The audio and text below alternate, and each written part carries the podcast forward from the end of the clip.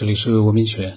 那么午夜将至呢，他隔一段时间就会发一个长篇的这个他的个人的一个思索，或者说他个人的脑洞，呃，发过来文字。呃，那么在上一次呢，他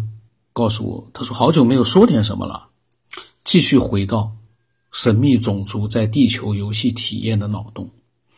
他说，游戏是需要盈利的。游戏的运营商需要在不违背相关规定的情况下，尽可能的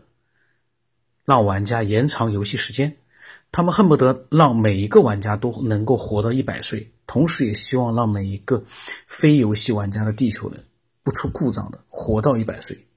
但有些情况是不可避免的会出现的，比如说玩家厌倦了自己在地球的人生，玩玩家呢产生了消极情绪。或者因为其他各种不如意的事情，想结束自己的生命，该如何防防止这一类的玩家用自杀的方式退出游戏呢？当然是向这些玩家灌输伟大、光明、正确的思想了，用一些心灵鸡汤的文字呢，传播一波又一波的正能量，让他们重拾对生活的信心，给他们指引前进的道路，让他们继续待在自己的游戏人生当中。当然，方法不止这一种。游戏开发商还为游戏打了一些补丁，用来压制这种自杀式的退出。